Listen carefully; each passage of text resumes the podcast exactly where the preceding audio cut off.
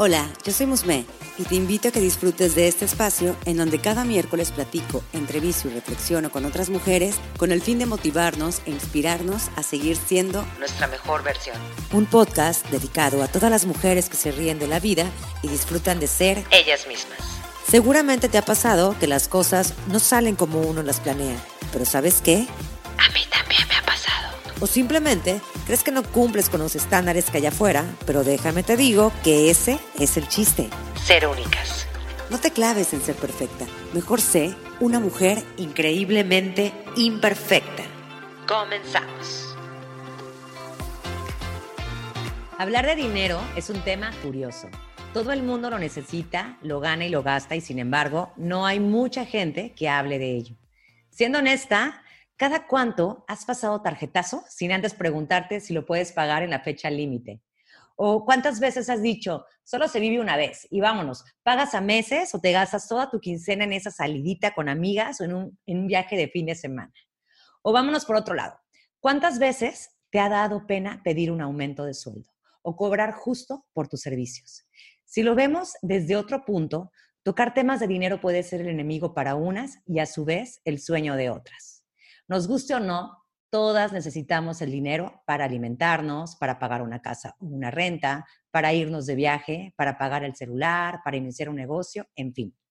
Pero bueno, para platicar más sobre este tema, tengo de invitada a Melissa Ibarra, una emprendedora en potente. Mel es creadora de oportunidades para el futuro económico de las personas le encanta ayudar a sus clientes a que tomen las mejores decisiones en el presente para que el futuro sea lo más sencillo posible. A su corta edad me ha impresionado todo lo que está haciendo, entre ello la forma en cómo nos muestra que el dinero es un vehículo para poder tener paz y armonía en nuestra vida y que las finanzas personales son divertidas, siempre y cuando seamos conscientes de lo indispensable que son para nuestra tranquilidad. Bienvenida, Mel. Bienvenida increíblemente imperfecta. Al fin, al fin te tengo aquí. Sí, se nos hizo. Pues estoy muy contenta. Y aparte la intro me encantó. Ay, ya Está padrísimo. Sí. ¿A cuántos de nosotros no nos ha pasado eso, no? ¿A cuántos no? Y de hecho, por eso, por eso mismo, te, quise tener aquí de invitada en Increíblemente Perfecta porque estoy segura que habemos muchos que pasamos por esos momentos de vulnerabilidad con el dinero, que luego no sabemos em, en qué gastar, inclusive en qué gastar, o ya tenemos el dinero y ahora qué hacemos, dónde invertimos, o simplemente por qué tenemos ese miedo a recibir, a sentirnos merecedoras del dinero sobre todo eso. Y yo creo que es donde me gustaría empezar, que es a partir de las creencias porque cuando crecemos con algunos temas económicos dentro de la familia, dentro de casa, yo creo que eso nos llega a marcar hacia nuestro futuro. Y por eso me gustaría hacerte esta primera pregunta. Desde tu experiencia, ¿por qué crees que hablar de dinero es un tema tabú? Híjole, yo creo que eh, justo, justo este tema como de las creencias, desde que, vamos, eh, bueno, desde que entramos como a, la, a, la, vida en general, vemos a nuestros papás y casi nunca, no sé si a ti te pasó, que no se dicen cuánto estás ganando, en qué te estás gastando tu dinero. Yo por lo menos crecí en una, en una familia donde ambos eh, trabajan. Entonces mi mamá es maestra, mi papá siempre trabajó en un banco, entonces siempre cooperaban para la casa, pero al final casi casi siempre tenían como, como nadie sabía bien qué era lo que ganaba cada uno. Okay. Eh, pero se ayudaban entre, entre los dos. Entonces, pues de ahí también, y se, y se sabe, ¿no? Que de, dinero, de religión y de fútbol y de política no se habla. Nunca, Así es. Nunca. Entonces yo creo que tenemos como, como este tabú porque creo que pensamos que casi casi la pareja o la familia o los amigos van a venir a quitarte el dinero. Saben que contigo, de hecho ha, pasado, ¿no? Que, que, tal vez que cuando te empieza a ir bien, la, la gente se te empieza a acercar un poco más o no. Entonces, uno dice, mejor de dinero no hablamos. Y, y si cuando vas y, le pides dinero prestado a alguien, eh, te dicen esto de, oye, pues sabes qué, piensa que ya no ese dinero ya no va a regresar, porque muy probablemente ni te, lo vayan a pagar y uno acaba mal en la amistad y todo. Entonces, preferimos evadirlo y decir de dinero no se habla y cuando lo hacemos con nosotros mismos, preferimos no ver cuánto realmente estamos ganando, cuánto estamos gastando, cuánto, o sea, es, es algo que hacemos desde afuera para adentro y preferimos no entablar como esa relación con el dinero de una manera sana. No, no, no nos gusta ver que no tenemos buena relación o que si la tenemos, preferimos mantenernos distantes de las otras personas también. Eso es lo que yo he visto, tanto conmigo como con mis clientes, como con mis amigos, y eso. ¿Tú, ¿Tú qué opinas? Eh, ¿Tú por qué crees que sea tabú? Pues es que mira, de hecho, como tú decías, el, hablar de dinero es como algo que no se toca, o sea, realmente yo creo que mi familia no tiene ni idea de cuánto gano y de hecho hay veces en que yo ni me doy cuenta. o sea, ¿por qué? Porque no me siento a escribir exactamente cuánto estoy gastando, cuánto estoy ingresando, y eso es como algo que se pierde, no sé, cómo no hay una cultura en la cual podamos sentarnos a decir, a ver, estas son las finanzas que tenemos, vamos a destinar esto a tanto, eh, inclusive a viajes, pero realmente es muy poca las veces en que yo hago, por ejemplo, desde mi experiencia, yo hago eso, o que permito que otras personas me apoyen en eso porque, como tú decías, no quiero que se enteren. Y no sé por qué, o sea, realmente no creo que sea algo malo, pero yo creo que por eso es donde yo digo, yo creo que todo viene desde, desde las creencias y es donde ahorita también me pongo a pensar, a ver, tú eres una asesora financiera, tienes 26 años. ¿En qué momento dijiste, voy a voltear a ver este sector y dedicarme a esto? ¿Fue desde que eras pequeña? ¿Desde que eras pequeña tú tuviste esa cultura del dinero de manera favorable? ¿O cómo fue que, que tu vida te llevó a este camino? Pues mira, desde siempre yo me acuerdo, justo le estaba platicando con mi mamá hace como, pues apenas en el fin de semana, y me decía, ¿te acuerdas que cuando se te cayeron los dientes, o sea, cuando tenías seis años, este, pues te fuiste a, San Antonio con todos tus ahorros que te trajo el ratón? y sí, o sea, yo siempre tenía mi alcancía y ahí cada vez que me daban algo yo lo metía y era como, justamente a mí también me encanta viajar y era para el viaje del siguiente año. Entonces, eh, y también tengo como esta parte, ¿no? Eh, mi papá pues siempre también tuvo como finanzas sanas y todo, pero obviamente dentro de la vida pues también empiezas a tener deudas, tienes que pagar la colegiatura de las hijas, este, pero no sé, la fiesta de 15 años, pero también las quiero llevar de viajes. Y yo siempre aprendí que, que tenía esta parte de mi papá que tenía que generar muchísimo más dinero y mi mamá era la hormiguita, la ahorradora. Ah, Entonces, tengo la imagen perfecta de mi mamá de estar contando el, el dinero porque lo ponía en, sobres. Ah. O sea, esto es para la gasolina, esto es para el súper, esto es para, para la leche, no sé, o sea, así. Entonces, como que yo, yo siempre creí, crecí con esa, con esa idea de reparte tu dinero y me acuerdo que, que, mis papás siempre me decían, a ver, Mel, si tienes cinco pesos, no te vas a gastar seis, te gastas dos y ahorras los otros tres, o te gastas tres y ahorras los otros dos, o sea, pero siempre tienes que ahorrar algo. Y eso es algo que tengo como súper presente. Ahora, para lanzarme ya este, a este lado, pues la verdad fueron cosas de la vida. O sea, yo jamás pensé que, que iba a ser asesora financiera hasta que me moví como en el sector y también ya decidí emprender. O sea, estaba mucho en, en el tema de seguros y dije, bueno, o sea, está, estaría muy padre poder, porque, ojo, o sea, nos lanzan a la vida a Godín, empezamos a ganar dinero y nunca nadie nos enseña qué tenemos que hacer con una tarjeta de crédito eh, en cuanto a nuestras finanzas. Eh, oye, que nos volvemos locos y queremos gastarnos todo, invitar, o sea, eres el típico amigo que quiere invitar a todo mundo. A, yo levanté la mano. este, de vente, yo te invito, así.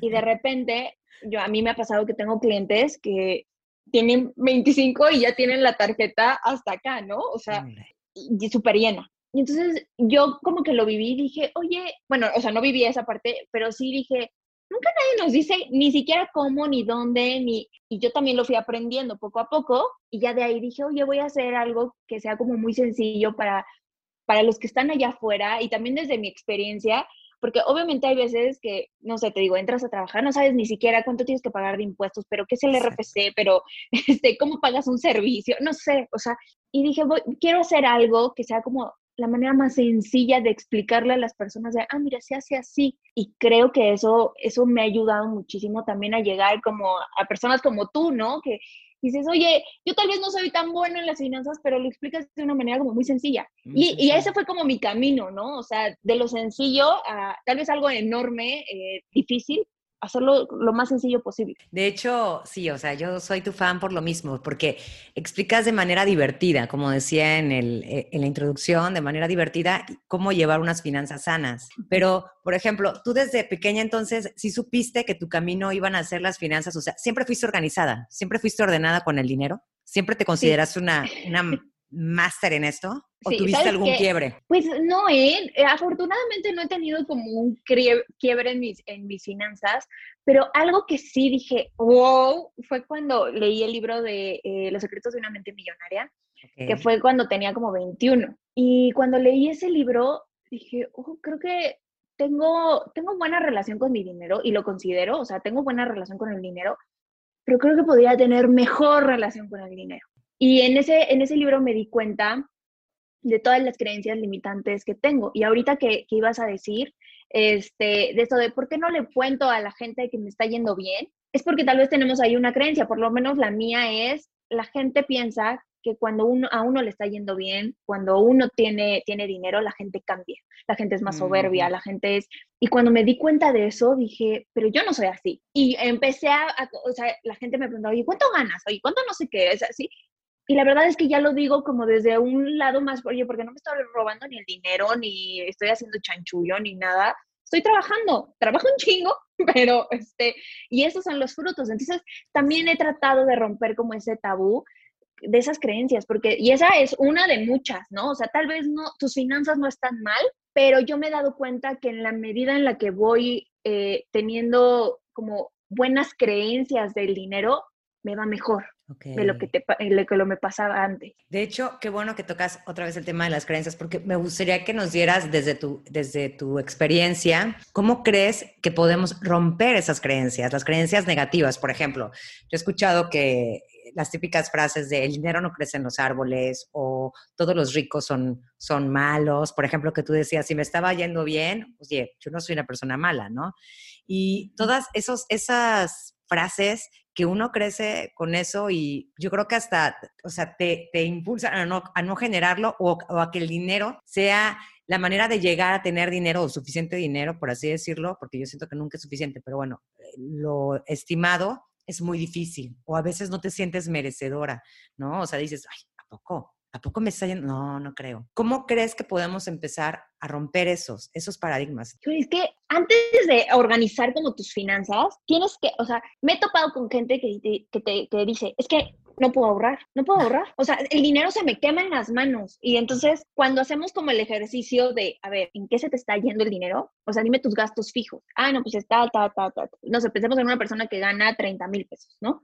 Ah, pues mis gastos fijos. Oye, ¿te das cuenta que tenemos 10 mil pesos que no sabemos a dónde se están yendo? Como que 10 mil pesos. Sí, o sea, de, de ahorita de todo lo que me estás diciendo, esos son porque obviamente también vemos gastos variables, todo. Digo, ¿qué? O sea, esos 10 mil pesos, ¿a dónde se van? No, pues no sé. O sea, es, es esta cosa de que ni siquiera te quieres sentar a, a, checarlo. Pero bueno, eso es, eso es un lado, ¿no? Que puedes tener la posibilidad de ahorrar, pero tú no te estás dando cuenta, porque también ahí tienes una creencia de no puedo yo normal, y, me doy cuenta muy rápido con, con, los clientes porque empiezan a decir, es que no puedo, no puedo, eh, es como súper complicado, eh, lo mío no es los números, y ya cuando es como, ok, bajamos esa ansiedad y decimos, mira, es que aquí tienes dinero, y también está padre gastártelo hoy en tu presente, pero también tienes que ahorrar un poco para el futuro, ¿no? Para todos esos sueños, metas, porque para todo se necesita dinero. Entonces, ya partiendo desde ese lado, sí empiezo como un poco en la neurolingüística, ¿no? O sea, de de, a ver, hoy ya puedes, o sea, hoy ya puedes administrar tus finanzas bien. O sea, ya no hacemos que lo digan en presente. O sea, sí es de, y se los voy haciendo como, como ligero dentro de la asesoría de, no, no, no, a ver, recuerda que antes eras mala con las finanzas, hoy ya eres buena, hoy ya eres buena, hoy ya estás haciendo algo. Y pues también existe este rollo, bueno, yo no sé si, si tú creas en esto de la abundancia y, de, de Creta. Sí, la verdad es que es, algo increíble. Primero tengo esta creencia de el, el universo pues siempre está llenando huecos. Entonces hay que tener en idea que el dinero siempre está cambiando de manos. Siempre, siempre, siempre, siempre. Y tiene que llegar a las manos correctas. Entonces piensa que tú eres, eh, tienes un hueco enorme de dinero, tú pídele al universo, literal, quiero y di la cantidad, o sea, cree que realmente te va a caer. Porque en la medida en la que tú estás pensando en no puedo, no puedo, no puedo, no puedo, híjole, o sea, no, en serio que no va, o sea, es, es, eso que se le estás arrojando al cerebro. Y fíjate, Mus, me pasó mucho en, en, la, en la pandemia, que tenía muchos clientes que me decían, es que vi que me empezó a sobrar dinero y empecé a ver en Amazon en qué gastármelo. y es esto de que no tenemos, justamente no nos sentimos merecedores y, no, y nuestro cerebro registra de, ¡Ah! tienes dinero en la, en, ahí en tu tarjeta de débito, gástatelo. Esto no es normal, gástatelo, gástatelo. Y aunque no lo crean, o sea, lo hacemos tan inconsciente que en serio es de, no, sí, o sea, inmediatamente en Amazon y estás buscando y no sé qué. Híjole, sí son, sí son un chorro de, creencias de eh, no puedo, el dinero se me quema en las manos, el dinero cambia a las personas, el dinero va y viene, eh, hoy me lo gasto, mañana, Dios proveerá. Ese, ese, ese ah, yo creo que es un lema. Un lema muy, muy común, ¿no? Dios proveerá. Ay, oye, Dios proveerá, a ver qué mañana qué hago híjole, preocúpate por lo que va a pasar mañana. De hecho, qué bueno que tocas el tema de, la abundancia, porque siempre dicen que, o sea, uno piensa que solamente el dinero está en unas manos, que vienen siendo los ricos, ¿no? Y ahí lo tienes. Es como, por ejemplo, volteas a ver a tu alrededor, hay muchos árboles, hay miles de personas, el mar es infinito, la abundancia está ahí. La abundancia está en todas partes. ¿Por qué no debe de estarlo en el dinero? Pero para eso hay que hacer una reprogramación en tu mente y decir, oye, me siento merecedora, si, si estoy trabajando para lograr mis objetivos, si te está yendo bien, créetela y empezar ahí por ese caminito. Lamentablemente, sí es, sí es difícil cambiarlo, sin embargo, no creo que sea imposible. Y creo que también de la mano, eh, aquí ya, te va, ya va el comercial, ¿verdad? Pero también de la mano de una asesora financiera o un asesor financiero, creo que también pueden llegar a ser realidad ciertos sueños porque ya sabes hacia dónde vas y sobre todo, y sobre todo tener un acompañamiento en el que te digan, hey, hey, tranquilo, tranquilo, ese dinero a lo mejor no lo vas a ocupar ahorita, pero sí después. Esa es una inversión. Y eso es lo que creo que, que puede ser un excelente consejo para todas las personas que de hecho nos están escuchando en este momento. Y de hecho me gustaría también preguntarte, ¿en qué momento el dinero nos llega a hacer sentirnos vulnerable? ¿En qué momento tú crees que nos hace llegar a sentir vulnerable? ¿Cómo podemos evitar sentirnos así? Yo creo, y justamente hoy, hoy lo estaba pensando, que nos sentimos vulnerables con el dinero justamente porque tenemos esta creencia de que valemos lo que tenemos. O sea, vivimos la verdad en, un, en un país y en un mundo en donde hoy más en redes sociales, o sea, si traes la bolsa de marca, estás dentro, si no, bye. Lo que muchos no nos, no nos hemos dado cuenta es que los grandes millonarios no traen ese tipo de cosas. O las sea, venden. Entre, las venden. Las venden o entre más fechos estén X. O sea, ves a, los, a, las actrices saliendo a comprar su Starbucks y, o sea, X, pero obviamente luego cuando van a un evento, ¿no? O sea, se entiende el punto, pero en su vida normal, pues como que no, no, no necesitan estar luciendo que tienen dinero. O sea, sí, se sabe y ya. Pero creo que en nosotros, de tipo clase media y así, es, sí nos sentimos como muy vulnerables porque pensamos que somos lo que tenemos. Entonces, si vemos nuestra tarjeta este, de débito llena, ay, entonces empiezas con el blog y esto y quieres invitar a todo el mundo. Y, o yo siempre digo, bueno, o sea, lo puedes ver así, pero capaz de que tiene la tarjeta sobregirada, la tarjeta de crédito. ¿no? O sea, y es justamente porque es, es demasiado caro encajar en una vida que no te pertenece. Total. Es súper caro en la medida yo creo que en la que te aceptes, veas que, tienes un trabajo que tal vez estás ganando, este, no sé, 10 mil, 10 mil pesos al mes, o que si estás ganando 100 mil, perfecto, pero el dinero no te representa. El dinero simplemente te va a ayudar a, que logres cada uno de tus sueños, pero no es parte de ti. Y, también creo que eh, en, estos, en estos temas del dinero, el dinero es, es energía y sabe perfectamente en dónde va a caer y en dónde se va, se va a salir porque muchos de, los autores justamente de la abundancia y que hablan de, esto del dinero, te dicen, este, muy, probable el dinero, muy probablemente el dinero se vaya a ir cuando, cuando tú crees que el dinero es parte de ti. O sea, si tú crees que tú eres eh, lo, que, lo que tienes, lo, el dinero que tienes en tu cuenta, muy probablemente se vaya a ir porque no le estás dando, pues, realmente el sentido a lo, de lo que es. Entonces, creo que, que en ese momento nos puede poner vulnerables. Ahora, ojo, también, y yo lo voy a decir desde, desde mi experiencia, llegó un momento en que me estaba yendo súper bien con el, con el negocio, todo, decido mudarme, o sea, salirme de casa de mis papás y, em, y, empiezo a contratar un equipo, ¿no? Porque ya dije, bueno, ya, ya yo solita ya no puedo y entonces pues ahí va nómina, pero renta, pero servicios, pero... Y te juro, yo decía, o sea, ¿qué rayos voy a hacer? ¿De dónde voy a sacar el dinero? Porque no había visto que ahí estaba, que con el trabajo sí lo podía hacer. Al final me eché un tiburón a la alberca y dije, bueno, a ver, sí voy a poder. Y justamente este, tomé mi coaching con, con Dorali sobre eso. O sea, yo siendo asesora financiera, hablamos sobre nuestras, mis creencias de, del dinero.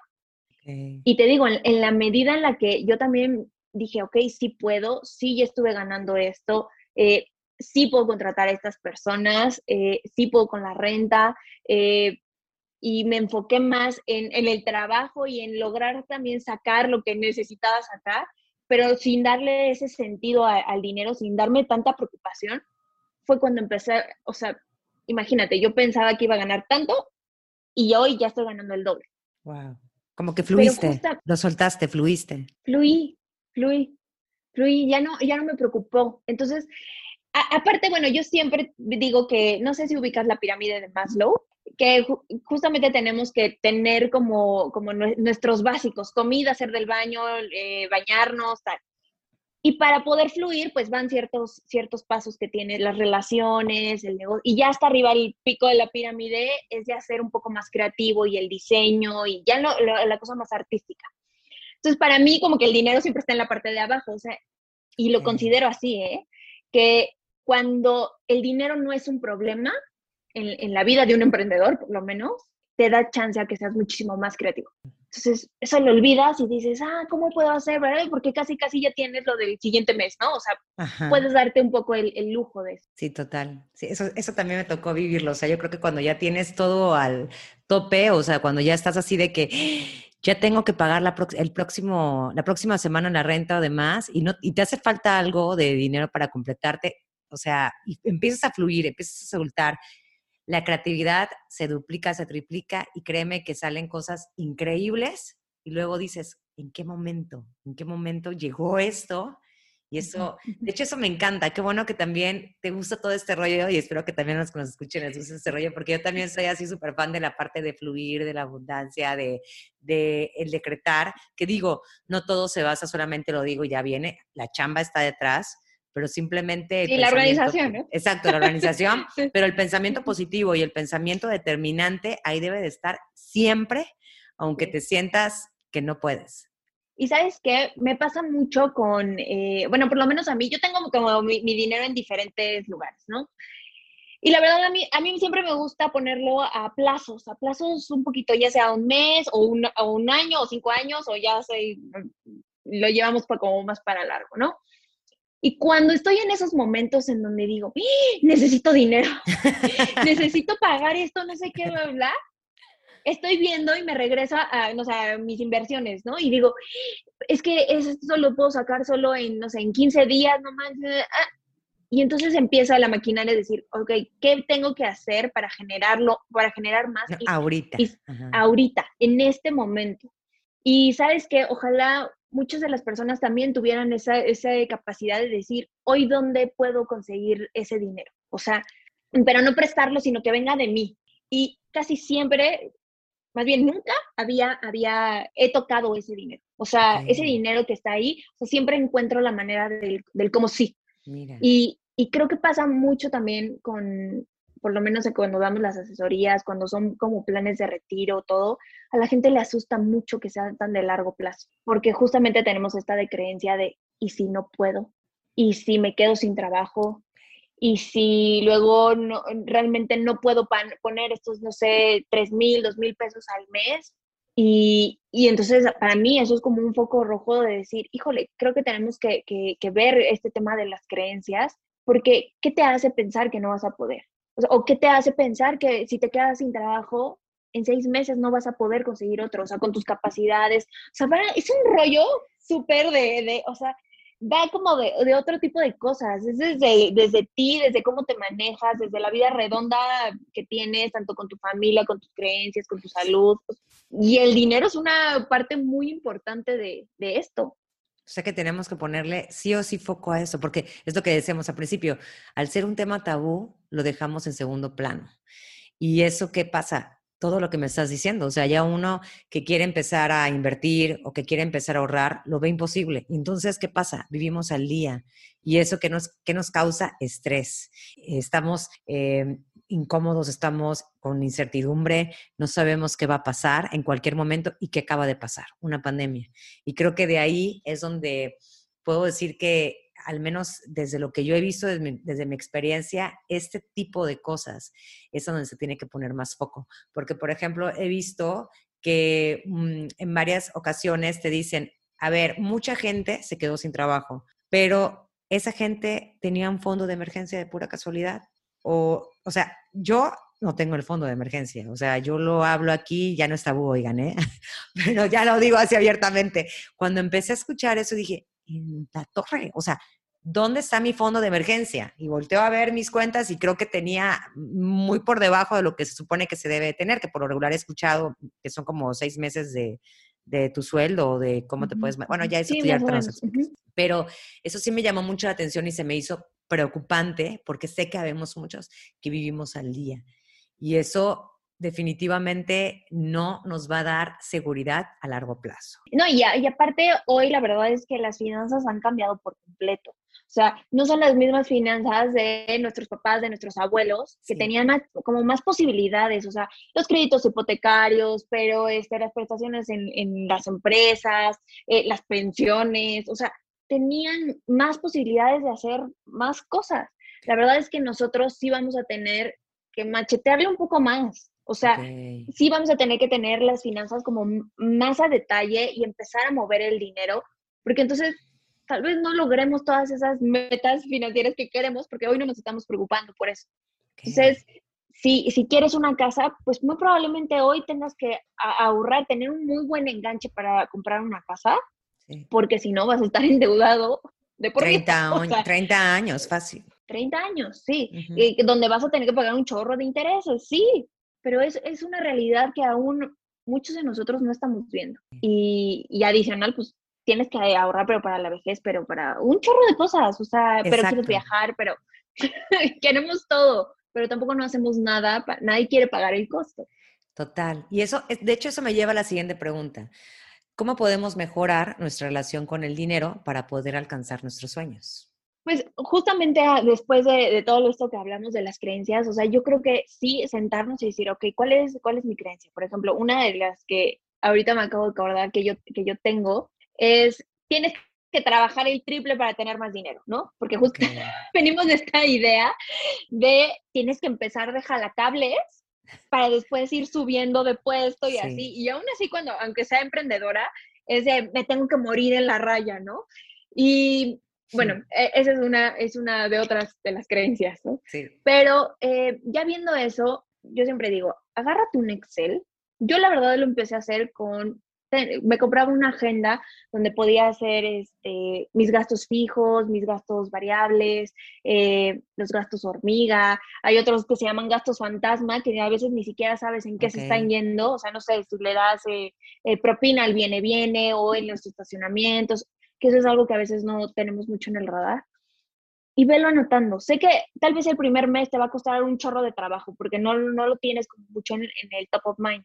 Pero de ahí yo, yo lo fui haciendo en, en, una libreta o lo puedes hacer en, un, en tu celular o lo puedes hacer en un Excel. Creo que a veces el Excel cuesta un poco más de trabajo porque no es como que tengamos la computadora ahí claro, todo el tiempo. te metes a cada rato. De hecho, hay un chorro de apps que hoy ya este, nos pueden ayudar en eso y ver realmente cuánto está ingresando a tu cuenta. Porque casi siempre la pregunta es, Mus, ¿cuánto estás ganando? Ya libre de impuestos. Ay, no sé, a ver, déjame veo mi recibo y es como, ¿cuántos años llevas trabajando ahí que no sabes cuánto realmente estás ganando? Me pasa a mí, ¿eh?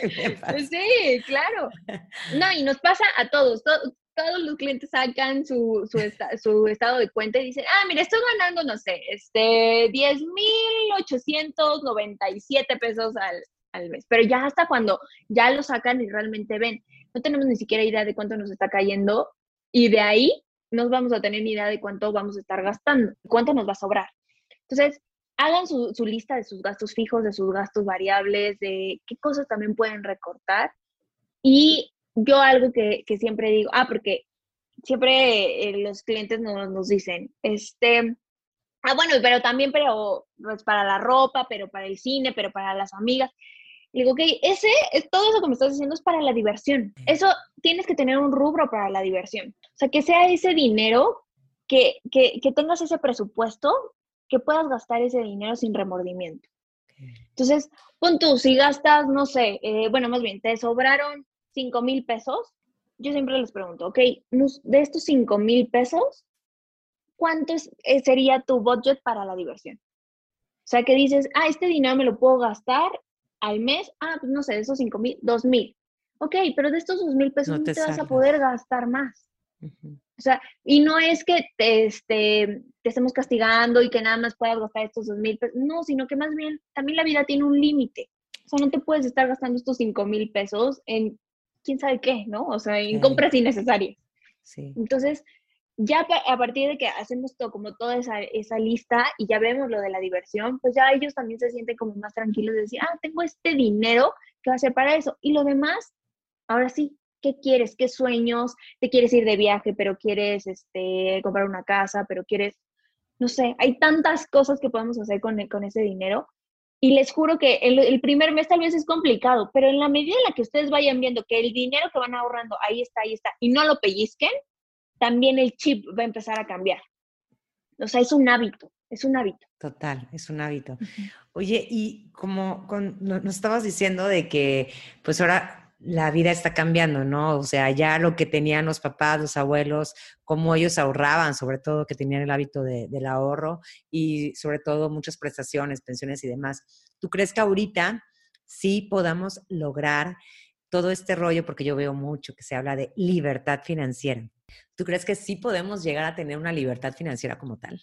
Pues sí. ¿O es, una utopía? No, yo creo que, que sí puede llegar a pasar. O sea, mira, a mí una de las cosas que más me encanta hablar es en temas de retiro. O sea, yo tengo la fiel creencia de que eh, puedo ayudar a cambiar, a hacer mi granito de arena de cambiar la generación, por lo menos millennials, centennials, de que no vivamos en extrema pobreza al momento de nuestra vejez, porque es muy probable que vaya a pasar. Imagínate, eh, Musme, que vamos a estar viviendo 35 años solo de nuestros ahorros. O sea, que son los 60 de 65 a los 100 años que vamos a estar viviendo. ¿Son las, ¿Son las estadísticas? son las estadísticas. Hoy, hoy, hoy es una realidad. Imagínate, en Estados Unidos ya hay planes hasta los 120 años.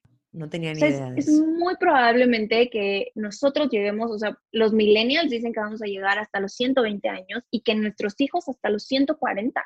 Imagínate. Entonces, hoy mucha de la tecnología está haciendo en hacer que el ser humano viva más tiempo y la tecnología es para el cerebro, para que el cerebro no se degenere. Mm. para que no haya tantas enfermedades. Que lo hagan, pues quién sabe, pero hoy por lo menos yo tengo una abuela de 90 años, muy probablemente yo, sí llegue a los, a los 100 años, ¿no? Entonces, eh, la libertad financiera, entre más jóvenes seamos, entre tengamos a alguien en nuestra vida que nos diga desde el día uno que empiezas a trabajar, empieza a ahorrar para esto, probablemente sí vayas a tener la libertad financiera que quieres. Pero si ya ahorita ya estás en tus 40 y no has empezado a ver este tipo de cosas, híjole, vas a tener, sí, vas a tener que, que, meterle muchísimo más a, ahorro en menos tiempo, porque yo, yo siempre digo, eh, para una casa puedes decir, ah, esta colonia me gusta, esta sí, esta no, eh, puedo no sé, este, ahorrar un año, un año más, eh, pide un crédito hipotecario, pero para cosas de la vejez, ya llegó y no hay vuelta atrás. O sea, no le puedes decir a tu yo del futuro, oye, espérame tantito, espérate otros 10 años. No, o sea, a que ahorre más. exacto, tenemos que seguir comiendo, tenemos que seguir haciendo eh, la vida. Entonces, la libertad financiera, pues yo lo veo mucho con el COVID. O sea, cómo te agarró el COVID. Y, y, por lo menos a mí sí también me agarró así de, dije, en la madre, o sea, ¿cuánta gente no va a cerrar sus, su, no sé, restaurantes, los negocios, todo? Imagínate que cuando tengas 65 años, te pase eso. Ya, la fábrica se cerró, este, aquí está, em, tu afore, que van a ser, no sé, 3 mil pesos al mes, y tú tenías un estilo de vida de 50 mil. No, ¿cómo crees? Entonces, la libertad financiera se va a conseguir en la medida en la que uno, uno tome las decisiones correctas hoy. ¿Consideras entonces que el hábito de eh, la salud financiera debería de empezar a implementarse digo, ya no, no te, no te voy a decir en las escuelas porque realmente eso no nos vamos a meter en, en, ese rollo, pero yo creo que en las familias, sobre todo ahorita que nos están escuchando, eh, poder hacer conciencia de que si tienes a tu familia, si tienes a tus hijos, empezar a, a, meterles ese hábito del ahorro, del, de, pues no sé si va más allá del ahorro o de la facilidad de invertir en ciertas cosas de una manera más, más relajada y más sencilla Imagínate que en, en CETES ya puedes hacerle una cuenta a tu hijo y de que ahí vaya llenando, ahí vaya poniendo los domingos. O sea, creo que hay muchas maneras, pero también se ve con el ejemplo.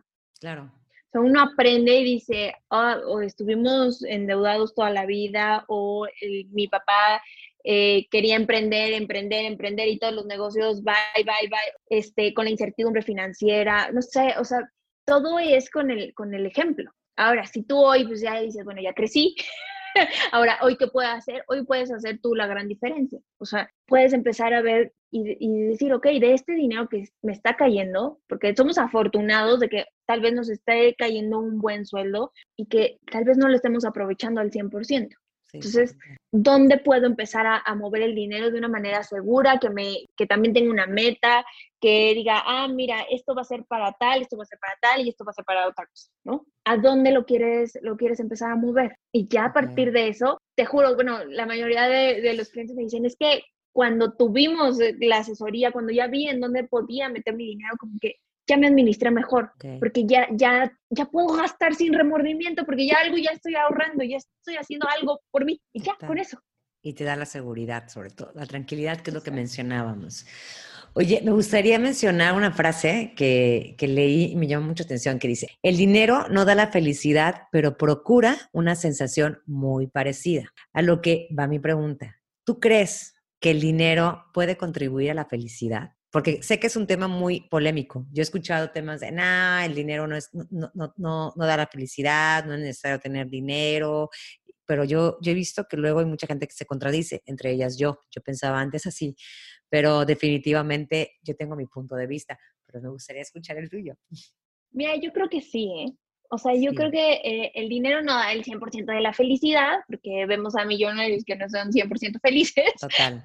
total. Este, pero, ah, ¿cómo, cómo te da muchas comodidades? Muchas. Y, y, bueno, yo aparte de ver planes eh, de inversiones y de metas más a largo plazo, también veo la parte de seguros de gastos médicos. Y ahí creo que es el ejemplo perfecto en cuanto a la salud. No es lo mismo irte a, a hospitalizar tal vez a un IMSS a un ISTE, a algo, pues antes del seguro popular, no sé, o sea, a irte a algo que ya puedes tener profesionales, que ya te pueden ayudar, que no, que no tienes que estar esperando con el dolor a todo lo que da, no, porque alguien te va a atender. O sea, en cuestiones de salud, ahí sí se ve que, la o sea, que el dinero sí te puede ayudar a muchas cosas. Es decir, bueno, me salvó la vida, bueno, tuve que pagar tanto, pero no fue, no fue demasiado. Eh, y también ante un problema, yo tengo esta, esta frase que, que dice, mira, si quieres, si quieres llorar, ¿qué, dónde, ¿dónde prefieres llorar? ¿En un yate o en, no sé, en un colchón en el suelo?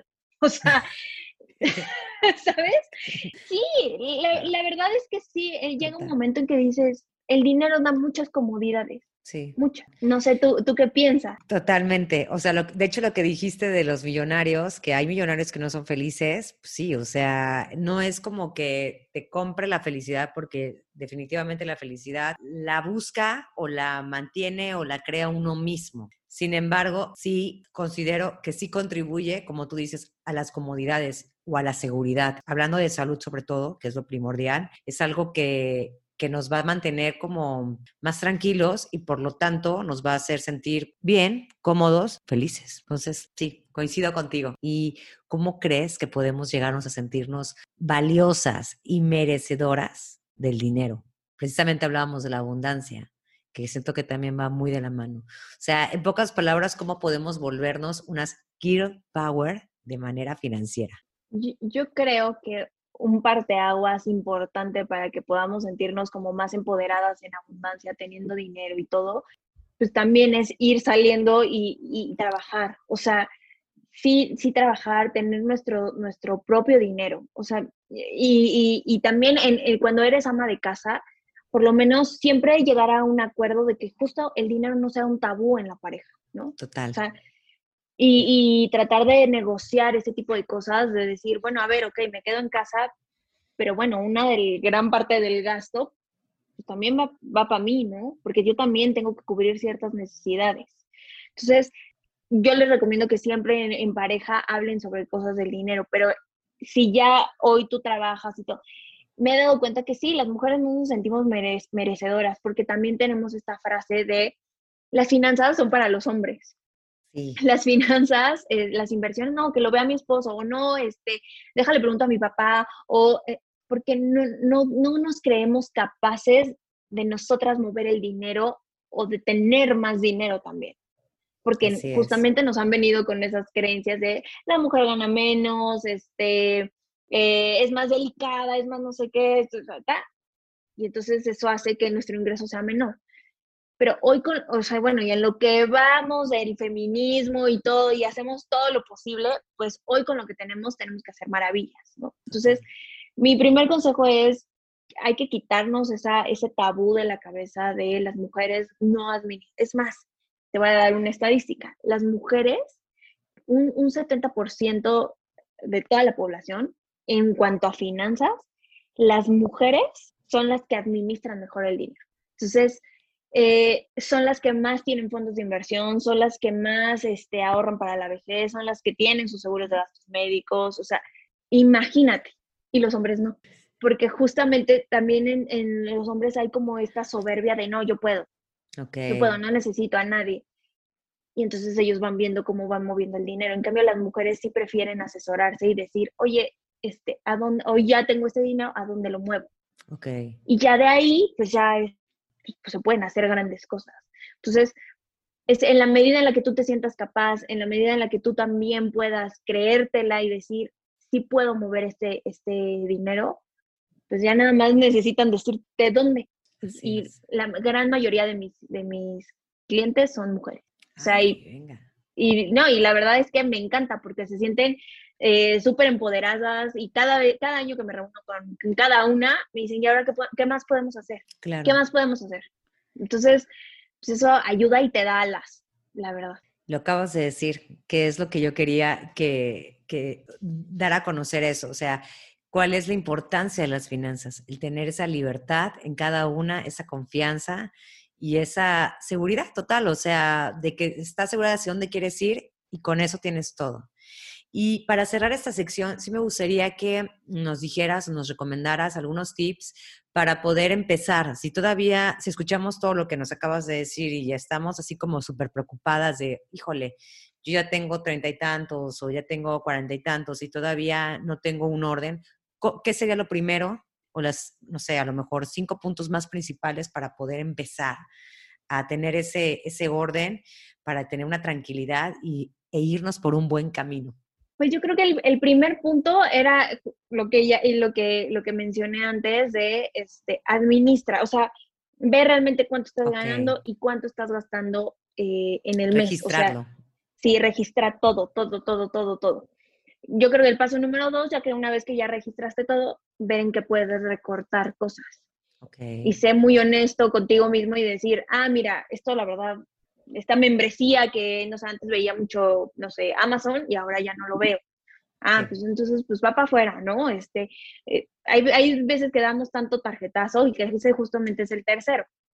Si hoy tienes alguna deuda que te preocupe, ve cómo la puedes pagar, ¿no? O sea, ve si, si puedes hacer algún trato con el banco o si no es una deuda enorme, y la tienes a meses sin intereses, trata de, este, de pagar los días que tienes que, pagar para que no te genere más intereses y tengas un buen historial crediticio, ¿no? o sea, creo que ese sería el, sí, sí, sí, el, tercer punto. El cuarto, que aprendamos también a, manejar las tarjetas de crédito. Ok. O sea que hay tantos videos, igual yo en mis redes sociales tengo un video de cómo manejas la tarjeta de crédito yo siempre digo, es una joya, para mí es una joya la tarjeta porque te puede generar puntos, millas, te puedes ir de viaje, no sé qué, si la sabes usar bien. En cambio, si no, si no la sabes usar, pues ahí es cuando uno se vuelve loco y, y, empieza de, ah, con la tarjeta, con la tarjeta, y ya llevas así de que ya casi, casi tu sueldo ni siquiera puedes pagar la tarjeta de crédito. Entonces, tenemos que ver cómo administrarla y, y, ya yo creo que el quinto, aparte de, de ver lo de las creencias, de que te caches, empezar a destinar, aunque sea en tu cuenta, en un apartado, ahora que están los apartados muy de moda en los, en los bancos, que empieces a sentirte capaz de que puedes ahorrar.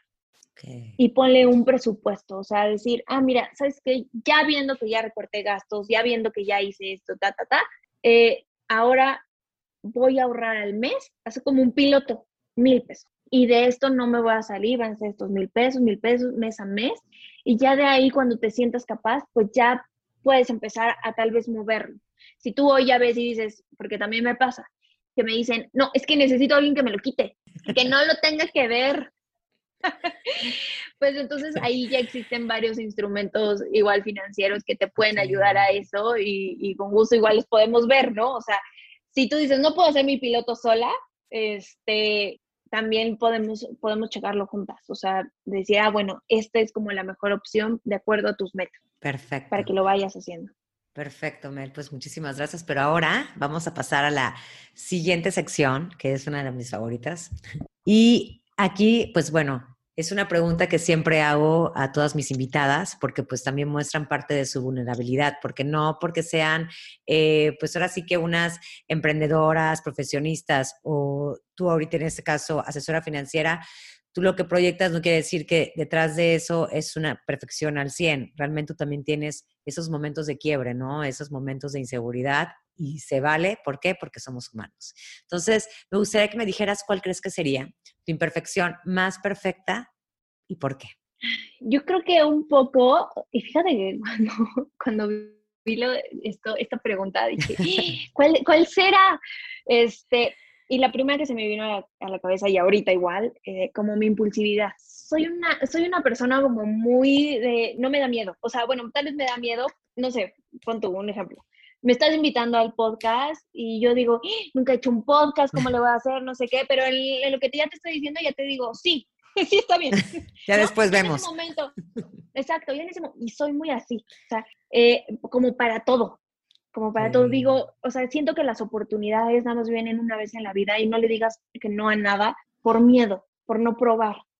Entonces, no sé cuándo fue como que transicioné a eso, porque nunca me, o sea, no me había dado cuenta de que tal vez era así. Casi siempre me decían, es que tu impulsividad es, es mala, ¿no? Es negativa, tienes que, y lo pueden escuchar ahorita, o sea, hablo muy rápido, casi casi mis pensamientos van, o sea, sobregirados y yo apenas estoy hablando.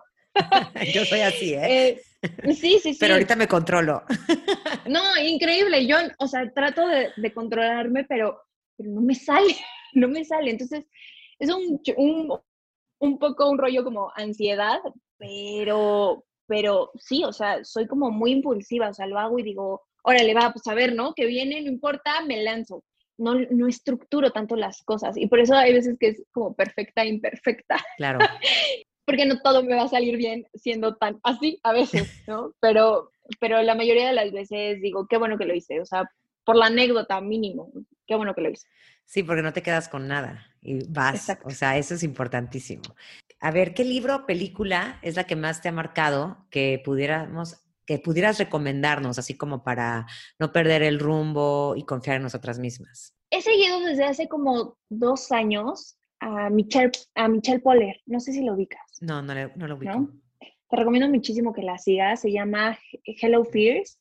Ah, claro, sí, sí, este, sí. Conozco el libro, no, no me acordaba de su nombre, pero sí, claro que sí, que hizo varios retos de 100 días. Exacto, y entonces yo eh, la conocí porque eh, en un congreso que dan en, temas financieros, que es la Million Dollar Round Table, ella fue y dio justamente esta plática de la morra al principio, pues empieza a bailar en, en su, Así, imagínate que están como 100 mil personas y empieza, entra al escenario y empieza a bailar reggaetón porque es venezolano.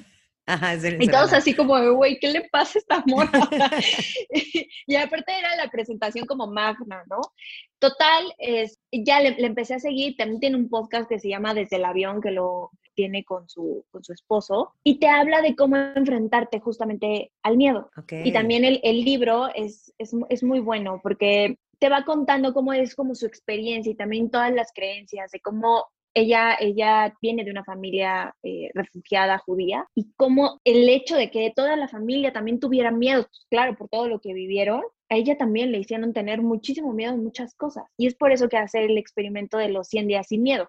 Sí, wow. Que hace los, los 100 retos, que al principio empieza desde lo más básico de, no sé, comer una ostra, ¿no? Que, o, este, o que una araña camine por su mano, ¿no? Pero para ella es demasiado. Entonces, eh, creo que ha habido como un antes y un después de eso, porque ella tiene una frase que me encanta de, eh, ¿qué es lo mejor que puede pasar? Que en vez de qué es lo, peor.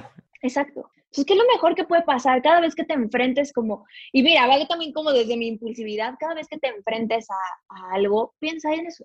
¿Qué es lo mejor que puede pasar? Lo mejor que puede pasar es que, eh, por ejemplo, en mi caso fue pues me atreví, estoy emprendiendo ahora, contraté gente, este, mi Instagram está, está creciendo, eh, puedo ayudar a más gente. O sea, en cambio, si todo el tiempo pensamos en qué es lo peor que puede pasar, pues lo peor que puede pasar es que tú ya fracasaste, o sea, no te da chance a, o sea, mejor agárrate desde los sueños en vez desde el, el oh, pues ya, ni modo. Así es. Y creo que ese fue como como un libro y, y si, no, si, no, son muchos de leer, el podcast también es, es muy bueno, el de Desde el Avión. Perfecto. También es muy, muy bueno. A ver, platícanos alguna anécdota que recuerdes que hayas vivido en tu vida laboral o ahorita que estás emprendiendo, en que sientes que le hayas regado, que hayas dicho, wow, chin, ya, ya la regué, a lo mejor con un cliente o algo, que digas, ya la regué, pero bueno, eh, ya pasó, ¿qué es lo mejor que puede pasar? Exacto, sí. Este, fíjate que me pasó hace poquito, me invitaron a, este, aquí en, en, a, una, a una revista, que es así como muy importante, y entonces, pues yo pensé que iba a ser algo así como de, ay, pues me habían dicho que era como para grabar como en el radio, como en un podcast igual, y yo dije, ah, ok, está bien, sobre finanzas, me dieron los temas, los desarrollé, este, todo, ¿no? Y de repente llegó y está lleno de, bueno, está con una cámara, pero el foro, pero las luces, pero, y yo, la madre. ¿En qué me metí? ¿En qué me metí? No es posible, pero obviamente Melissa impulsiva dice, bueno, pues ya estoy aquí, pues a darle, ¿no? Entonces no era un podcast, era que tenía que grabar un video para YouTube. Ahora, ojo, yo grabo videos igual para mi Instagram, para mi canal y todo, pero pues, tú lo, tú lo sabrás, pues o sea, bueno, yo lo que hago es pongo, pongo la cámara, pues ya me siento, digo un cacho, no sé qué, ya si me confundo, pues la detengo, me vuelvo a, le vuelvo a picar, me siento y vuelvo a decir otro cacho. Pero aquí, o sea, imagínate, tenía el hombre con la claqueta, o sea, de toma 152 mil, así, y yo no de, el camarógrafo yo me quería odiar, obviamente. yo estaba que decía, no es posible. Y era una gran oportunidad. y yo ahí regándola. O sea, y, y, ¿Qué pues, hacías? Al final. ¿Te dio mucha pues pena, mucho miedo? No, ¿sabes qué pasa? Que, o sea, me puedo plantar bien y decir, ok, pero yo todo lo que tenía escrito, claro. este, yo estaba muy confiada porque si de por sí ahorita estoy hablando así como muy rápido y apenas las ideas como que ahí van, este, imagínate el momento de, de, la cámara que tengo que decir una idea coherente y yo en la me tengo que aprender lo que iba a decir en menos de un segundo, porque obviamente no puedo tener, o sea, sí. como, como, ¿qué, qué, qué voy a, ¿qué voy a decir? O sea, domino el tema, pero no, no soy capaz, o sea, sí, no soy capaz de decir como una idea completa durante pues, un minuto diciendo algo tal cual, ¿no? Para, y, y pues teníamos que cortar, pero otra vez la idea, pero es que no se te entendió bien, pero es que no sé qué, pero... y yo así de, no, no, así, estuvimos como tres horas y yo decía, ya, por favor. pero bueno, al final salió. Este, la, la, la chica me dijo así como, no, sí, nos encantó, vuelve a venir, bla, bla, bla. Yo digo, no me van a volver a llamar. ¿Y, ya te, ¿y no te han hablado? no, hace como un mes, ajá, sí, aún no, aún no. Entonces, eh, pero la verdad, te voy a ser muy sincera, o sea, regresé a mi casa y dije, qué chingona, qué chingona soy. O sea, porque otra persona hubiera dicho, ¿sabes qué? Este, no, es que no vengo preparada, no sé qué, bla, bla, bla. O, claro. O no le hubiera salido, o no, no sé. Pero para mí fue como, ok, este, pues vamos a hacerlo. Pues ni modo, si tengo que hacer el oso aquí, pues vamos a hacerlo así. Y, y pues así fue como, como salí. Y eso es algo que digo, ay, Melissa, hubieras preguntado más. De hecho, esta, no, y esta pregunta me gusta porque, mm, ¿sabes qué? Saca mucho lo que te comentaba, o sea, de que, por ejemplo, las que te seguimos en Instagram, o si ustedes ahorita ya saben de Meli si quieren seguirla, eh, van a ver, pues, tú cómo sales, ¿no? Aparte, tu, tu, tu, tu, aspecto físico es muy elegante. Para mí es como que impone mucha seguridad, mucha elegancia, transmites todo eso. ¿Y qué hay detrás de, eso? O sea, es lo que yo también quiero que, eh, más que nada, demostrar en, o no, no demostrar, porque no es como que demostrarlo. Sí, más que somos humanos. somos humanos, más que nada mostrarlo al mundo, reconocerlo más que nada. Y es eso, o sea, de que aunque Mel ahorita ella tenga la seguridad de que en su casa puede grabar un reel, porque hasta eso, los reels, sales luego como que hablando como que bailando y demás, o sea, están padrísimos, pero detrás de eso hay cinco ediciones, una hora que estás parando, eh, volviendo a, ponerte así, porque a lo mejor y no sale la primera y la segunda, pero a ver, pero estás dentro de, de tu zona de confort, ¿no? Y ahora que sales, ¿qué pasa, no? O sea, empieza ese nervio, esa ansiedad, empiezas a hablar mucho más rápido, las ideas se van y es parte de, de, de, cada una, parte de la persona de cada una y eso es de reconocerlo y de aplaudirlo, porque así pasa. Y como dices, qué bueno que no me dijeron exactamente de qué trataba, porque a lo mejor, ¿qué tal si hubieras dicho no? ¿No? O sea, a lo mejor hubieras, te hubieras puesto mucho más nerviosa desde antes, pero lo lograste y eso es lo importante. Eso es lo importante. Exacto. Y una, y una acabo de tomar una, una terapia de tapping, no sé si ubicas. Ah, sí, claro, sí, sí. Ah, bueno. Con, bueno, a ver, pero di qué, es tapping por si, por si la audiencia no, no sabe. Mira, no, no, así que yo sé perfecto, pero este, te golpea ciertas partes de tu cuerpo. Sí, sí, sí. No, no rudo, ¿eh? Tranquilo. este, y vas diciendo como, primero son frases como negativas, como asumiendo lo, lo, lo que tienes, ¿no? Ok. Y luego lo vas cambiando a, a frases positivas, como que lo cambias neurolingüísticamente, ¿no? Entonces, bueno, pero si quieren saber más del tema, les recomiendo que sigan la, la, cuenta de Recibiridad, que con, justo con ella lo, lo, tomé. Y me dijo algo bien padre, o sea, me dijo, oye, este, esa ansiedad que te caracteriza, esa, esa impulsividad, es muy tuyo. O sea, la persona que te ha dicho, tienes que cambiarlo, tienes que moderarlo, se perdería completamente el sentido de quién es Mel. Entonces, cuando conecté con esa idea, dije, tiene toda la razón, o sea, no sería lo que soy hoy, no tendría este, tal vez la cuenta, el negocio, tal, si no tuviera como todas estas características. Obviamente lo tengo que moderar un poco, pero sí, o sea, somos imperfectos dentro de nuestra perfección. Sí, me encanta. A ver, por ejemplo, ¿qué frase o consejo es el que te empodera en tus momentos de vulnerabilidad?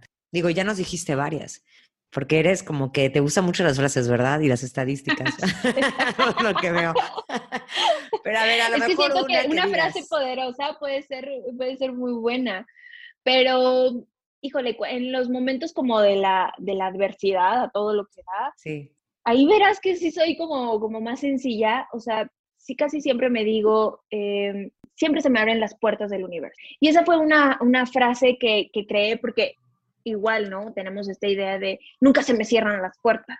Y justo con Dorali platicamos de esto y me dijo, ¿cómo la puedes cambiar? Y yo, ok, pues podría decir que en vez de que nunca se me cierran, siempre se me abren las puertas del universo.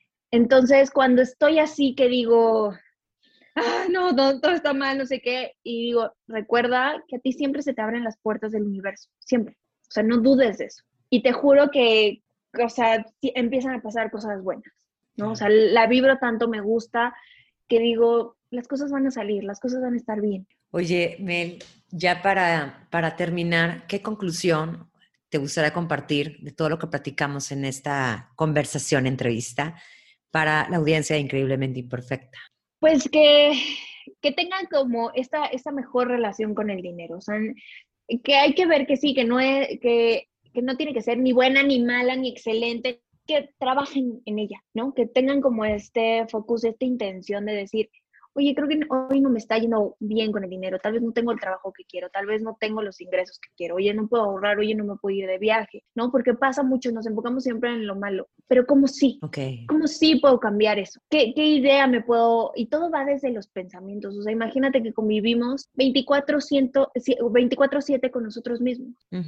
Entonces, de todos los pensamientos que te estás diciendo, te aseguro que una gran parte de, la, de tu preocupación es, es el dinero. Entonces, siempre piensa en, en, eso, decir, ok, esto, esto cómo lo puedo transformar, cómo puedo decir esto en positivo en cuanto al dinero, que el dinero venga a mí, no sé, hay tantas frases de, de abundancia en cuanto a eso, y checarnos en esas creencias, en, en, ver de dónde, de dónde vienen y hacia dónde también tú quieres ir uh -huh. en cuanto al dinero. Y obviamente ya viene todo lo después de administrarte, todo, pero todo va desde un pensamiento, desde cómo, cómo es tu relación ahí. Y desde tu decisión de querer cambiar, total. Exacto. Me encantaría que nos compartieras dónde podemos encontrarte y también platícanos un poquito sobre las asesorías que haces. Pues mira, me pueden encontrar en mi Instagram, que es como lo que más, más tengo, que es arroba mis.finanzas. Ahí estoy 24/7 también. Eh, me pueden eh, eh, mandar un DM si quieren alguna asesoría. Ahora, justamente lo de las asesorías, casi siempre la pregunta es, oye, ¿cuánto cobras por las asesorías? Y la verdad es que la primera sesión, el check-up financiero, no tiene ningún costo, porque para mí es importante saber hoy cómo están con sus finanzas, ¿no? O sea, sería como muy raro decir, ah, bueno, hoy estás muy mal en tus finanzas, te cobro tanto dinero. No, claro. Más bien es, cada quien tiene algo en particular que tenemos que trabajar, y entonces ya dependiendo de eso, pues ya vemos, ¿no? Si hoy te puedo ayudar algo en, en tu futuro eh, en cuanto a inversiones, en cuanto a ahorro para el retiro, no sé si tienes hijos para la educación de tus hijos, si eres jubilado no sabes dónde meter el, dinero que te dieron, también ahí se lo podemos ver. O sea, hay tantas, hay tantas cosas que pues, se pueden hacer que ahí me pueden contactar y con gusto tenemos la, la asesoría. Perfecto, Mel. Pues fue un gustazo tenerte en Increíblemente Imperfecta. Muchísimas gracias por compartir parte de tu experiencia, de tus conocimientos y sobre todo de tus consejos. Mil, mil gracias. Te invito a que me des seguir en Spotify para que no te pierdas cada miércoles nuevos episodios. Recuerda que me puedes encontrar en Instagram como arroba increíblemente-imperfecta y si deseas puedes enviarme un DM. Me encantaría saber qué te parece el podcast, qué temas te gustaría que abordara y sobre todo saber de ti.